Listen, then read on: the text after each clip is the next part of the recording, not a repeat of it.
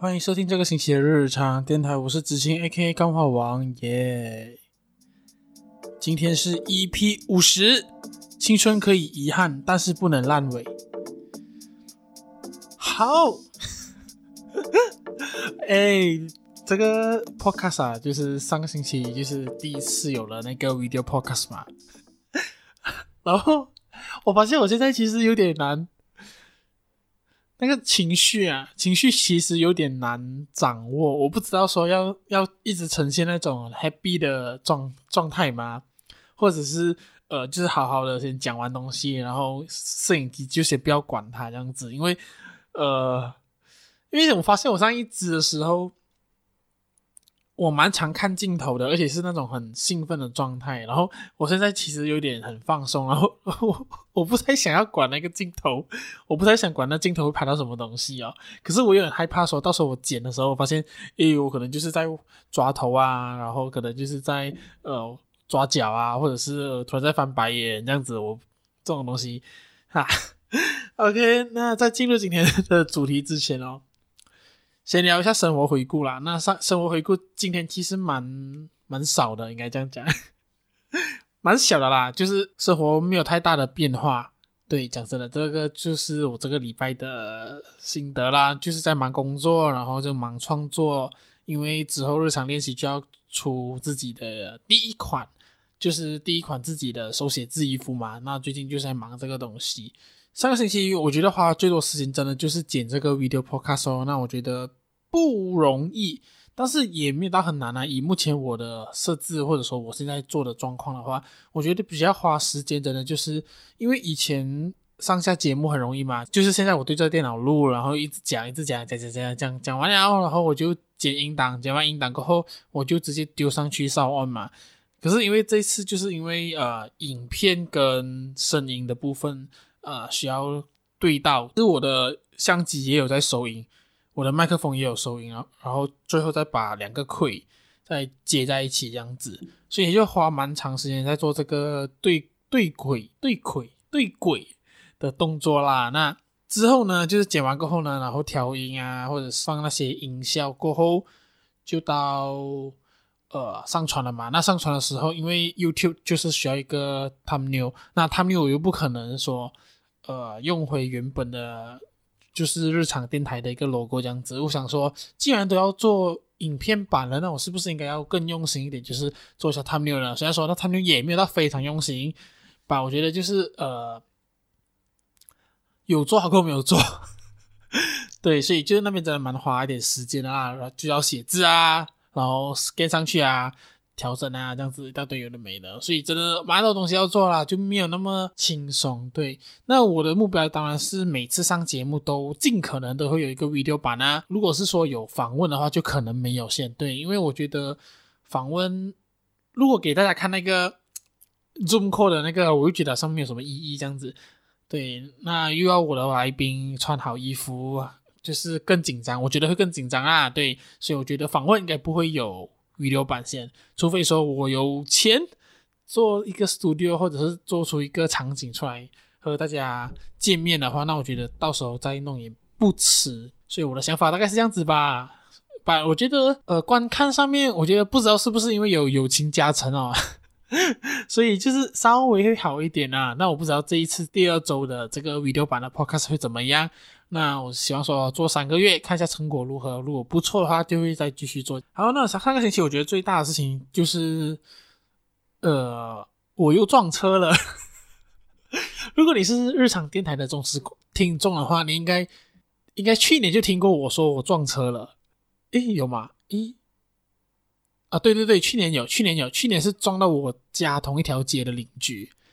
对，那我来 K 要工作将近四年，差不多每。一年都有一次车祸，第一次就是被人家撞车头啦，然后第二次就是 撞那个摩托骑士啊，然后第三次就是这一次的话，就是呃，我买完菜，礼拜天买完菜回家，就堵在一个很塞的一个小马路啦，就是大家都在塞车，在等着要出的时候，我真的没想到在那个完全不能动的情况之下，我还可以被人家撞后面，对，就是撞我屁股，呃，我的车的屁股，对，虽然说。撞击力不大，可是呃，就是把我那喷到美美的气，那车的气啊，喷到美美的气，就是整个给撞到一点点，然后呃，那个 bumper 有稍微掉下来啦，所以就变成我这个星期呢，有将近三天就没有车用，然后花了两三天去做那个车这样子，那跟那个。撞我的人请款这方面其实没有难度啦，我觉得他还是比较好的人，他知道他错，他愿意给钱。虽然说他曾经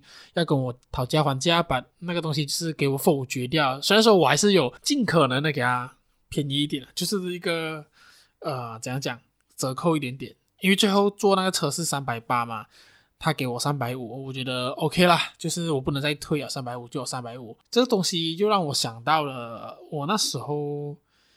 刚读完书就打算从 KL 回 JB 的时候的一件事情，反正反正今天的主题就是聊青春嘛，那我觉得这边生活回顾也可以稍微分享一个青春的小事情啦。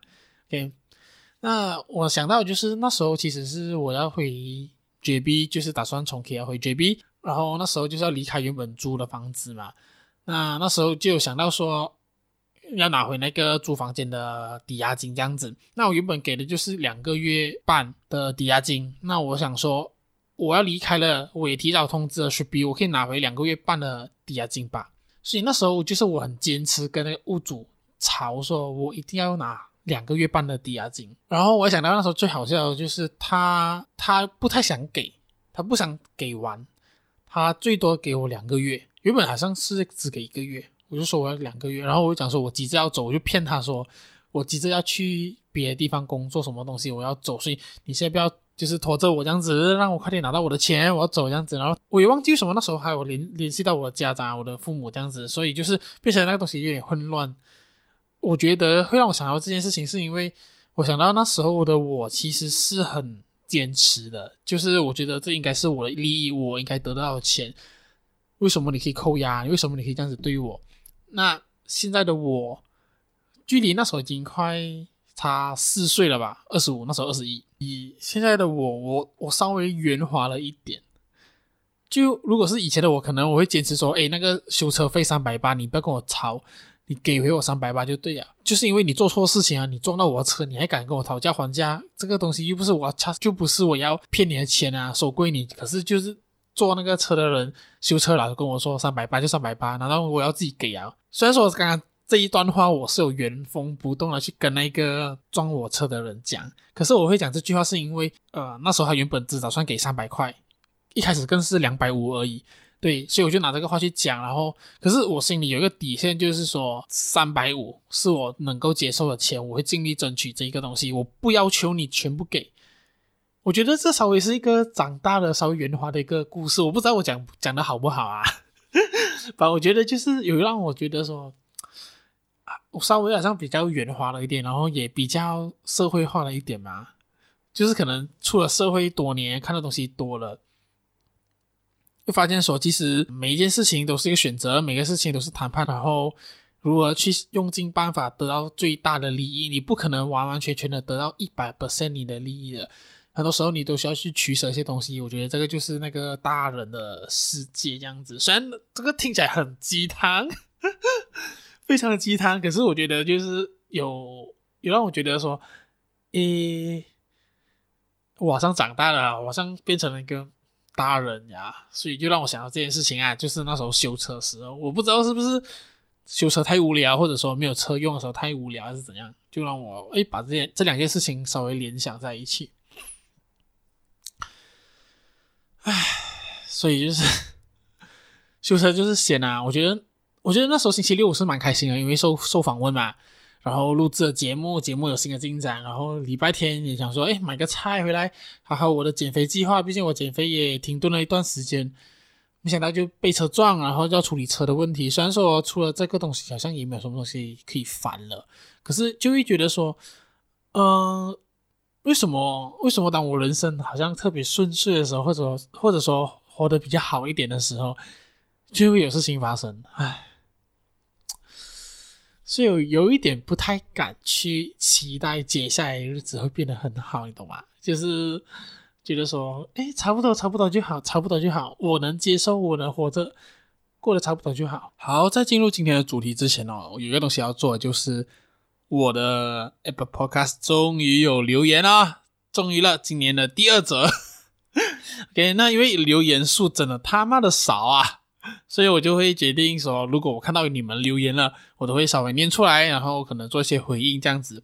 那这一次得到留言是三月二十七号，一位叫做钱钱，我我真的很怕念错，亲嘛，C H I E N G，然后后面是四个 G 啦，亲，OK，亲这位朋友的的留言啊，他写他他写的是。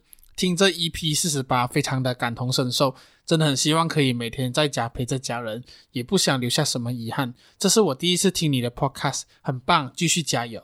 谢谢请这位朋友的留言和鼓励哦，我会继续好好做我的节目啊。那如果说你想听到我想要聊什么样的话题的话，都欢迎你留言呐，你继续留言啊，我永远记得你了。然后可能下个月的，可能下个月的那个二周年会有一些特别留给你，说不定。OK，只要你现在留言，你们现在留言，不管是 YouTube 还是说 Apple Podcast 啊，你给五颗星的话啊，什么都可以啦，就有机会抽到我下个月会送出的礼物。虽然说我还不知道下个月会送什么礼物啦。OK，好，那我们就先休息一下，就进入今天的主题：青春可以遗憾，但是不能烂尾。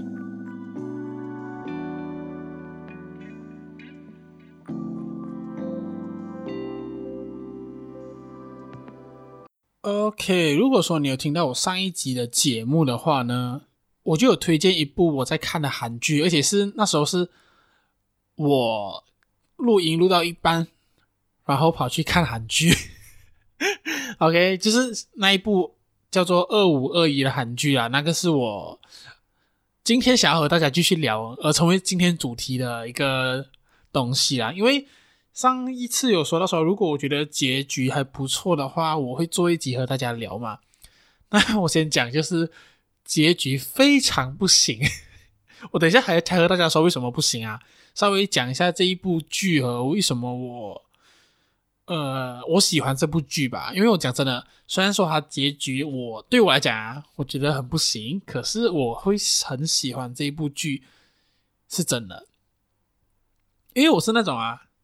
很喜欢看这种热血青春校园剧，我不知道有没有爱情，我不知道有没有偶像吧，就是那种热血青春的那种戏，我是很喜欢看的啦。所以这一部戏刚好也很中我的胃口啊，因为我讲真的，其实本人中学并没有经历过那些很很热血的事情啊，我是就是对，真的好像没有，大家都很忙着考试，所以我觉得那种。青春的热血啊，挥洒汗水的那种年龄，那个时候我并没有做到这些事情，所以我变成了就很想看这些戏来弥补我那时候的那种那种遗憾吧。所以我觉得青春一定有很多遗憾，这这可能就是我其中一个遗憾啦。OK。都忙着考试，没有做过什么特别很有印象的东西。虽然说我有跟朋友去三味雷棍玩，然后我现在每星期两天都要去三味雷棍附近上班，所以变成变成了我对三味雷棍也没有太大的期待。所以我觉得哦，好像就这样子吧，就是一个 shopping mall 旁边的一个游乐园呀。OK，好，所以这部剧呢，里面就有青春的自由啊，青春的热血，还有青春对于爱情的那种。呃，我觉得向往嘛，或者是说那种奋不顾身，我觉得这都是让我觉得好看的部分呐、啊。有一个我觉得比较特别的东西，就是因为很长有时候你在那些青春偶像剧，也不一定偶像啊，就是青春热血、青少年什么什么剧都好，有一点年代，然后讲求一些青春热血的剧啊，我真的不知道要这样子形容它。OK，都会有一个。就是他们有一群一群死党这样子嘛，那通常大家的年龄都不会差很远，可能是一起读同一间学校，住同一个邻里这样子。那这部戏也是有啦，就是有一群一群死党，然后男女主角这样子。可是我觉得它有特别点，就是呃，因为它的故事设定是在一九九八年的经济风暴之后。那时候的经济风暴其实造成了蛮多，我觉得在亚洲啦，因为它主要的问题都在亚洲发生这样子。那在亚洲这一方面造成了蛮多，我觉得是经济上的破坏嘛，就是很多问题啦。对，所以男主角的就是有一个这样的背景，他就是一个落魄的贵公子。然后家里破产啊，他被迫就是逃走啊，就逃到一个地方重新生活，这样子认识了一个外表天真烂漫，然后对梦想很有坚持，就是你在他表面上看起来不觉得他是一个呃经历很多事情的人，可是他的人生却是不停的在经历很多痛苦事情的女主角。对，所以他就是有两种。应该是说角色的设定的层次感很重，很明显。落魄公子他不是跟那个女主角是同校生啊，或者说呃同班同学这样子，他是一个已经是笔是在念大学的大学生，然后女主角她的设定是在高中生这样子呀，所以她就是会有那个差别性。然后因为他们两个人经历的东西不同，可是却在这个。地方相遇，然后认识啊，在一起这样子，我觉得他是很有看点的啦。那我觉得他很有共鸣感。除了这个设定之外，还有那个呃，我爱的热血青春之外，我觉得还有一个点，就是因为我们如果说你跟我一样，也是一个二十出头哦，我应该还算二十出头吧，就是二十五岁、二十出头的年轻人。哇，真的很尴尬。我觉得二十多岁这年年龄要这样子来称呼自己，OK，就是我们这些刚出社会的毛小孩们啊，可能在职场上打滚了一两年，曾经也会有那种时间，会觉得说天不怕地不怕，觉得自己只要长大了就能改变社会，只就能在这社会上立足的的年龄啦。我相信每个人都有。可能在中学的时候，或者说在大学的时候，就会觉得说，诶，我可能大学毕业就会可以顺顺的找到一个很好工作，然后人生就是飞黄腾达，或者是嗯买房买车这些都不是一个问题这样子。那如果是我这种热血青年呢，OK，就可能觉得说，呃，大学毕业啊，找份好的工作，适合的工作，然后再做自己的东西，改变世界，耶，Come on，世界美好。我我相信我们每个人都曾经这个阶段，也曾经有这样的想法过，觉得说好像真的等长大了过后，我们能做很多很多事情。可是当你发现，当你长大了过后，你能随心所欲做的事情其实并不多。这句话其实是我在节目里头，在那部书戏里面有被 touch 到的一个点。就我们一直都会这样觉得，我们可以，可是。当你越长大，你会发现你的限制反而越多。而在你知道了这个结局，或者说这个真相了过后，在这个过程里面，你会害怕，你会胆怯，你也会学着说怎样子硬着头皮去承担这一切长大必备的过程。你甚至会突然觉得很多事情，你的努力都是徒劳的，都是没有用的，改变不了什么东西。我们并不能够。真的如我们所愿的去把，就是可能把事情立到我们想要的方向。对这些东西，我觉得在这在在这部戏里面，在不同的角色身上都有体现到这些价值观的探讨和给出了一些解答，这样子。所以，所以我觉得《二五二一》这部戏很屌的地方，就是它不是一个落魄公子爱上未成年高中生的。爱情戏而已，它里头能讲的、要讲的东西真的很大也很多，也蛮适合我觉得现阶段的我们。当然，我觉得每个阶段的人去看这部戏会享享受和知道和接收到的东西都不同啦。吧，我觉得真的是很推荐这一部这部戏这样子。那我刚刚已经讲了嘛，我是一个热血青春戏剧爱好者，所以在里面的。他们也有一个团体，就一个五人帮这样子，他们就是负责讲就是友情的这条线哦。那我觉得友情这条线真的写的蛮不错的，应该是很好吧？我觉得不能讲不错，是很好，而且是我很适合我很爱的那一种。尤其是呃女主跟女二的较劲哦，因为他们是一个击剑团团体，然后女主是崇拜着女二，可是女二在很多年前就。知道女主的存在，然后很嫉妒女主的很厉害。OK，这个设定是有点乱吧，就是有点像那个台湾乡土剧这样子。OK，呀吧，就是他们的较劲啊，他们的比赛和他们就是啊、互相鼓励，就是从前面的看对方不爽，然后到后面的互相鼓励的那种角色的成长，到最后他们的有一场比赛，就是他们代表着不同的国家比赛，然后要决胜负。那他们因为已经上升到要国家层级了嘛，他们的压力也不再像以往一样那么的，就想说，哦，我只要打赢你就好了，或者说我输了就继续努力那样，因为你代表国家，还有很多人民的期待呀。我觉得那时候他们那个决战，我看了超感动。然后啊，那个呃，房东女儿，她叫什么名字？申婉嘛，她就是一个学校里面的第一名啊，很会读书这样子。她就觉得说人生很无聊，那她有做一件事情，我也觉得也是很屌。她就是举报老师体罚学生这件事情，因为那时候其实已经明文规定说体罚是不行的。可是那个老师还是持续在打人哦，而且是那种蛮可怕的打，因为还是那种会脱手表，然后就是往那个学生的头外面敲，狂敲这样子，然后敲到脸流血那种。所以我觉得这不已经是体罚，这应该是一种施暴过程。他就挑战学校，去举报这个老师，到最后，呃，他还要他还要就是停学样子啊。然后这个东西我觉得也蛮震撼到的。就我没有 expect 说这一套韩剧里面会看到这种很有深度的内容，还有另外一个就是击剑团的学员挑战那个他的教练，就是说他要退出这个团，这个击剑团，因为他不想再做这件事情了，他想要就是过一些不同的人生这样子。那一整段我也是让我觉得很有爱、很喜欢的一个呃桥段啊。那我记得不知道是女主角还是教练有说到一段话，就是说。当你需要坚持一个东西的时候，它需要花很长的力气和坚持的心去做，也是需要很大的勇气。那你在这条已经努力了那么久的路，你在这一刻这个时候决定放弃，其实这个放弃的决定反而需要更大的勇气去做，因为你等于就是一无所有，然后全部东西都要来过这样子。这一段话也是蛮 touch 到我的啦。对，作为一个。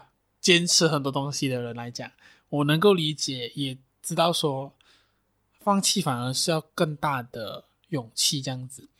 那我觉得这部戏最屌的就是它十六集嘛，它就大结局了。虽然一开始表明这部戏是 bad ending，男女主角没有在一起，这个不懂是在第十四集就已经知道了。然后男主角还大方的跟女主说结婚快乐这样子。可是我在看第十六集的结局的时候啊，最后二十分钟我真的不知道整出戏在演什么东西啊！前面真的很棒，棒到我真的很推荐大家去看。可是到了第十六集 最后二十分钟，我傻眼，因为他们就讲到说他们长大了，然后他们很少时间聚在一起。可是当他们聚在一起的时候，居然说房东女儿的爸爸死掉。重点是这个爸爸一直都没有出现过，我也不知道这个女生这个角色有爸爸，然后。一直讲说女主角结婚了，有了新郎，然后组织了家庭。可是，诶，女主最后没有跟男主在一起，新郎不是她，她可以讲到非常轻描淡写，好像说对，就不是你，然后就不管了那种感觉，我是觉得很傻眼啊。然后最扯最扯的这个东西，就是里面有一个漫画店，一个租书店的漫画店这样子的老板，他在很多年前收到男主。托付给他交给女主的一个信件，里面是一个笔记本这样子，里面有稍微写了一些男主对女主的告白。重点是这个漫画店老板他没有拿给女主，他到了很多年后，女主老了生了孩子过后，他要把他的租书店收掉的时候，他才想起这个东西，他才送去女主的家。很傻眼，我对这个设定超无言的。究竟哪一个人会把一个东西留在地里那么久，才送给别人呢？而且如果说当初男主给你这个东西，他没有来拿，女主没有来拿，你不是应该几天内就拿给男女主吗？毕竟是一个很重要的东西，一个信件这样子。为什么你不要拿？为什么你要等到二十多年后，他生了女孩，他生了女儿过后，你才拿去给他？究竟是什么主意？我觉得这个东西很不 make sense，你懂吗？好，这个就算了。最后，最后突然一个什么穿越啊，然后一堆文言文的告白。老掉女主因为跟年轻的女主不是同一个人演，所以我对于老调女主那么多戏份在最后一集真的很傻眼，因为我真的觉得她很尴尬。她不像金泰梨演的那么的好。诶，讲真，我金泰梨是女主角，我真的觉得金泰梨演的很好看，而且我还去找了一下她的那个年龄，这样子发现说她已经三十二岁啦，今年。三十二岁的她，她演一个十八岁的高中生，完全没有违和感。我会一度以为说，诶，她应该就是二十出头的演员吧。我没想到已经三十多岁，而且很童颜，然后人又小小只这样子，真的很美很可爱。在里面那个女主的这个角色真的很惹人喜爱。讲个荒谬的东西，就是我每次看完我就觉得说，啊，好像可以找一个。还在念书的人当女友啊？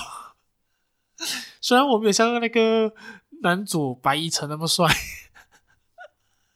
可是偶然发现好像有一个年龄差蛮多、不同领域就是不同阶段的女友，好像也不错啊。所以我真的觉得这个整出戏后面的结局真的蛮蛮傻眼的啊。那那老掉的老掉的女主就讲说。误以为拥有了友情跟爱情，没想到那一切都是练习的日子。傻小，根本不明白他在讲什么东西的嘛，我完全无法弥补脑补这段话要讲的意思是什么。所以你是要讲说你那些日子都是白过了吗？你怎么可以把以前的日子讲的那么轻描淡写？我不知道，也许他真到我四十岁的时候，可能对于现在坚持的东西，在做的东西，也许可能也会轻描淡写吧。我也不懂，我真的觉得我真的要到了那个年龄，重听这一集，可能我就有感触。唉，我可以理解这是一部青春剧，那结束要结束在一个遗憾的结局，就是男女主角没有在一起。毕竟你懂的，就是。在青春，在我们这个十多岁、二十多岁的年龄，很多时候我们做的决定或者说想法都不够成熟，我们都会误以为自己是一个很成熟的大人。就像现在的我，到了明年，我又觉得说今年的我很幼稚。那如果说在这段期间内，你交往了，有情侣，有另一半。我们的环境其实不停的在改变，人生阶段也不停的在变化。毕竟在这个时候，你可能大学出社会，出了社会，你还在摸索着你要成为怎样的自己。职场上的变化，职场上的改变，对人生的想法的很多东西都其实还没有一个确定性。所以很多时候，呃，在一个阶段到另外一个阶段的过程中，很多情侣熬不过就会分手。这个其实是我觉得蛮常看到的例子。所以我觉得男女主角分开。我蛮合理的，我觉得蛮合理的，因为你可以理解那一种，就是我们都爱着彼此。我喜欢的你，就是你在做你必要做的事情，在那里头你是全力以赴的。然后你不管做什么东西，我都支持你。我相信每个人在爱情当中都有一点，曾经都有这样的想法，都会觉得这是一种支持，一种爱你的表现。可是我觉得，当各自都在为自己的目标努力，为自己的目标越靠越近的时候，有时候也忘了去想到说对方的时候，或者说你过度去为对方想的时候，你会为了保护对方，可以好好的在自己的目标上前进，在自己想要去的地方更努力的时候，去完成他要做的事的时候，你发现你们之间有了距离，而你开始保持距离，你可能觉得说。为了让你可以好好做你要做的东西，我不会吵你。为了让你可以好好的成为你想要成为的人，我我忍耐一切我不开心的东西。那同时，那个努力的人，他一直往他目标前进，目标靠近的时候，他可能也忽略了在那边支持着的你。他可能对你更多的就是抱歉，对不起，我今天。没有记到是我们的纪念日，对不起，今天是我们约好要看电影，可是我公司要忙，我东西要做，等等这种东西，很多东西都道歉、道歉、道歉的时候，道歉比爱好多的时候，那你又不会想要对方为了你留下来的嘛？就是假设说对方已经走到很远了，你还是继续的全力以赴的支持他，可是他也许可以就是为了你留下来，然后做些。迁就和改变，可是你又觉得这不是你想要看到的，那我觉得我能理解这种感觉的嘛。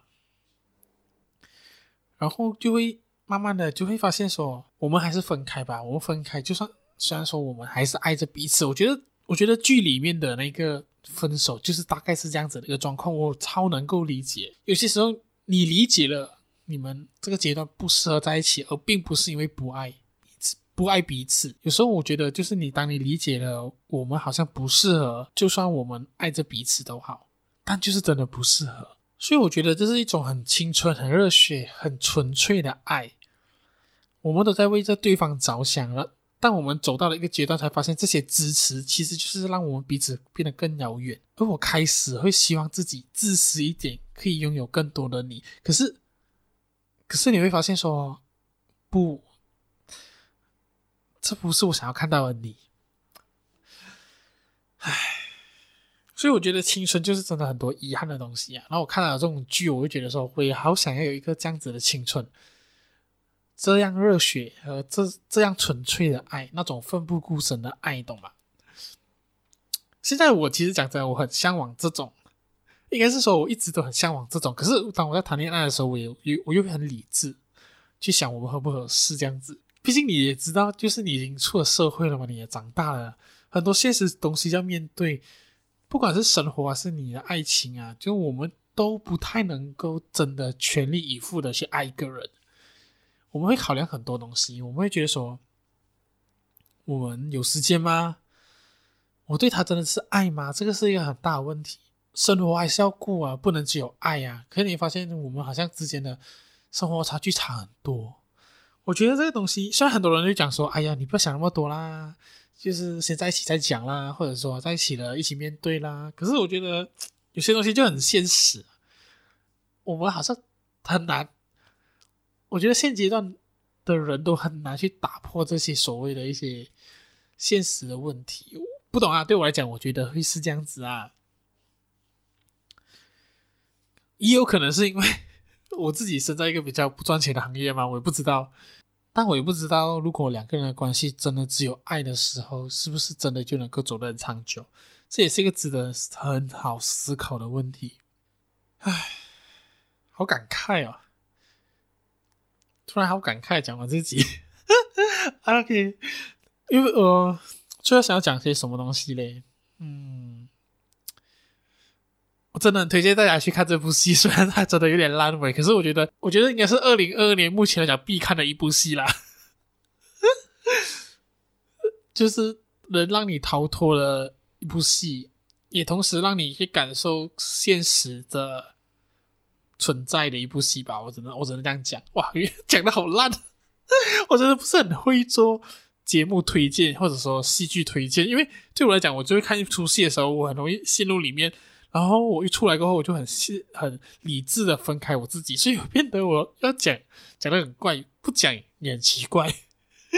OK，那可是虽然说这是一个韩剧哦，我还是有好好学了韩文。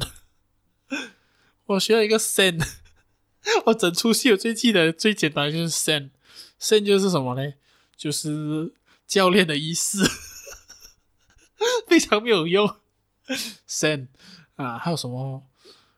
好像也没有啦，毕竟我我会韩文，也就是那几句卡基玛欧巴撒浪嘿哟，哟，谁？我不知道。